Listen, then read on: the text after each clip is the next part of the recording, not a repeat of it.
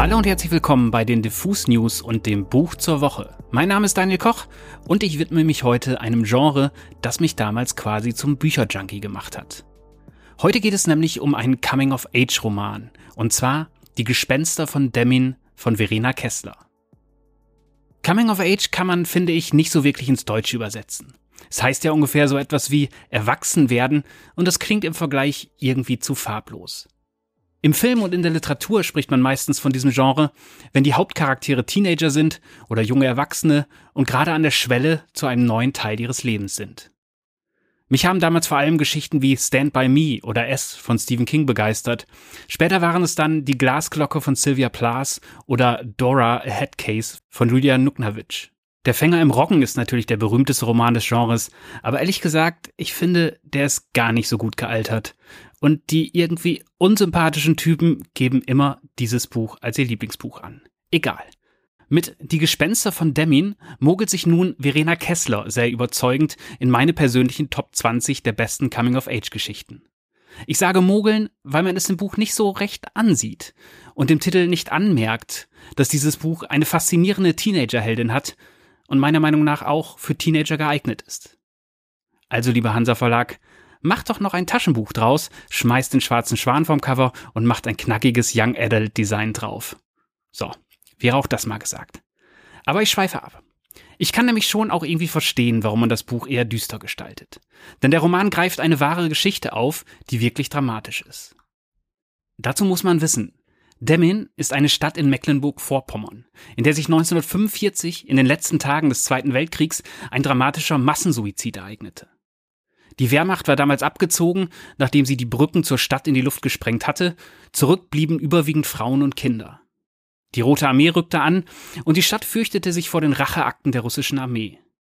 Sehr zu Recht muss man sagen, denn wie bei vielen Dramen in Deutschland zum Ende des Krieges muss man an dieser Stelle immer wieder betonen, dass wir diese Rache, böse formuliert, mehr als verdient hätten. Gerade in dieser Woche jährte sich ja die Operation Barbarossa zum 80. Mal. Ein Vernichtungskrieg der Deutschen, der allein auf russischer Seite 27 Millionen Menschenleben forderte. Das darf man bei all dem nie vergessen. In Demmin beschlossen damals also viele Mütter, sich der Möglichkeit der Rache zu entziehen. Man vermutet, dass sich rund 900 Menschen, überwiegend Frauen und Kinder, das Leben nahmen. Sie erhängten sich oder nahmen Schlafmittel und ertränkten sich in der Peene und in der Tollense, zwei Flüsse, die durch Demmin fließen. Wenn ihr die Hintergründe dieser Geschichte, die lange in der Stadt und auch überhaupt verdrängt wurde, empfehle ich euch die Dokumentation Überleben in Demmin, die vor einigen Jahren erschienen ist.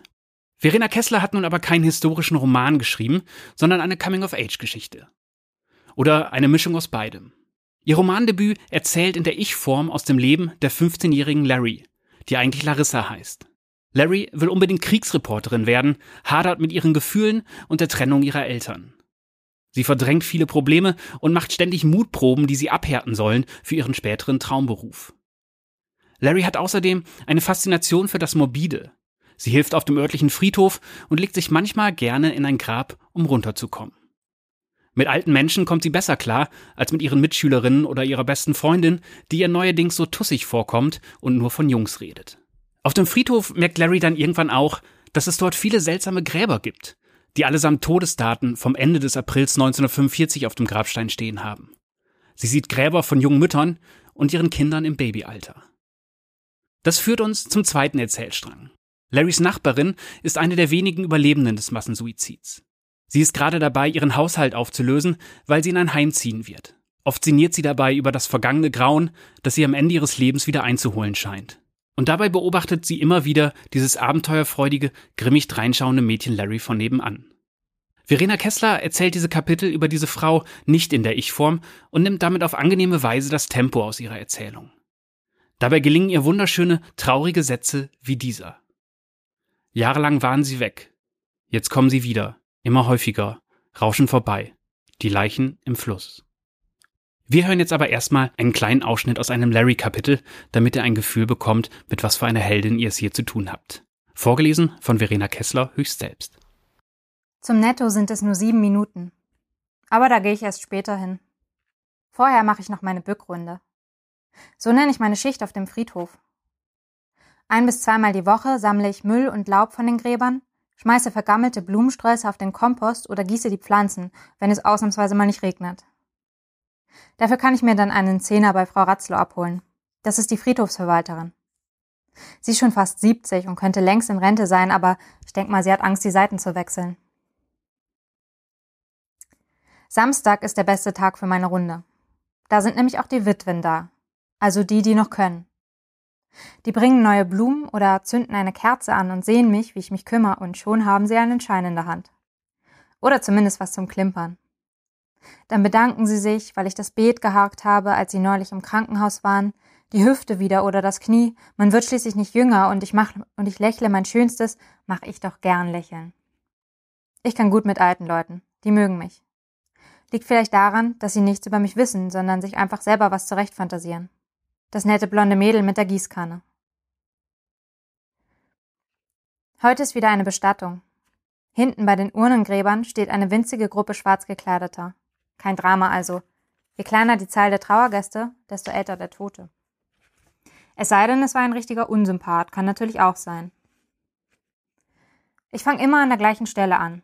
Heinrich Erlinger, 1927 bis 2001, begrenzt ist das Leben, doch unerschöpflich ist die Liebe. Auf den Gräbern direkt an der Mauer liegt oft Müll. Die Leute schmeißen ihren Kram hier einfach rüber. Denke ich zumindest mal. Erwischt habe ich dabei noch keinen. Ich weiß auch nicht, ob ich dann was sagen würde. Bin ja nicht die Müllpolizei. Außerdem verdiene ich damit mein Geld, also was soll ich mich aufregen? Ich pflücke ein Snickers Papier aus der kleinen Hecke, die Erlingers Grab eingrenzt und stopfe es in den Müllbeutel, den ich mitgebracht habe.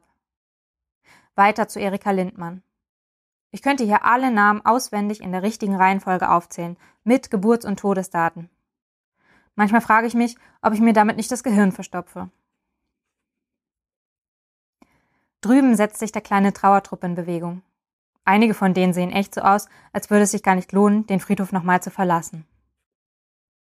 Einer aus dem Stift, Paar 90, wurde auch Zeit. Ich drehe mich um. Drei Gräber weiter steht Frau Nienhoff bei ihrem Mann. Also an seinem Grab natürlich. Frau Nienhoff, sage ich so, dass es gleichzeitig nach schön Sie zu sehen und seien Sie mal nicht so pietätlos klingt. Das gefällt ihr. Sie lacht. Irgendwann müssen wir alle. Da haben Sie recht. Na, du hast ja wohl noch ein bisschen Zeit. Sie doch auch, Frau Nienhoff. Sie lacht wieder und fängt an, in den ausgebeulten Taschen ihres Anoraks zu kramen. Ich bücke mich währenddessen nach einem nassen Taschentuch, das die ersten beiden Buchstaben auf Otto Bodes Grabstein verdeckt. Da, nimm. Sie streckt mir ihre Hand entgegen, aber bevor ich bei ihr bin, öffnen sich ihre Finger plötzlich wie von allein und der Fünfer segelt runter. Das habe ich schon ein paar Mal bei ihr erlebt. Keine Ahnung, was das soll. Vielleicht hat sie sich einfach nicht mehr so ganz unter Kontrolle. Böse scheint sie es jedenfalls nicht zu meinen, sie guckt immer ganz zerknirscht, wenn das passiert. Schnell hebe ich den Geldschein auf und nehme ihre knochigen alte Frauenhände in meine, drücke sie kurz. Dankeschön. Na, ich weiß ja eh nicht mehr, wofür ich das noch ausgeben soll. Dankeschön. Dieser Ausschnitt stammt übrigens aus dem tollen Videoformat des Hansa Verlags 10 Seiten, wo Autorinnen genau das tun. 10 Seiten ihres Buches lesen. Auch wenn mir gerade auffällt, dass diese Folge doch wieder recht düster geraten ist, möchte ich euch die Gespenster von Demmin wärmstens ans Herz legen. Larry ist eine tolle Charakterin, eine unsichere Kämpferin, eine coole junge Frau mit morbiden Gedanken und einer großen Neugier für ihre Mitmenschen und ihr Kaff, das sie fürchterlich langweilig findet, bis sie vom Trauma der Stadt erfährt. Verena Kessler, die am Deutschen Literaturinstitut in Leipzig studiert hat, erzählt das alles mit einem nordisch trockenen, straff sitzenden Tonfall, der im richtigen Moment auf krude Weise komisch sein kann, um dann wieder sehr respektvoll und poetisch das Trauma der Kleinstadt zu beschreiben. Und obwohl die tragische Historie immer präsent ist, wird die Gespenster von Demmin nie zu einem schnöden Erklärstück, sondern bleibt eine starke Coming-of-Age-Geschichte mit einer Heldin, die man so schnell nicht vergisst. Und wenn sich das jemand fragt gerade, Verena lebt übrigens nicht in Demmin. Sie lebt in Leipzig und kommt aus Hamburg. Aber ihr Freund hat in Demmin Verwandte und so kam sie bei einem Besuch auf dieses Thema. Also, wenn ihr jetzt neugierig geworden seid auf die Gespenster von Demmin, dann könnt ihr wieder bei uns zwei Exemplare gewinnen. Schickt einfach eine Mail mit dem Stichwort Demin an verlosung.diffusmac.de und gebt bitte eure Postadresse an. Tja, das war's für heute vom Buch zur Woche bei Diffus. Mein Name ist Daniel Koch und ich sage wieder Tschüss und bis zum nächsten Buch.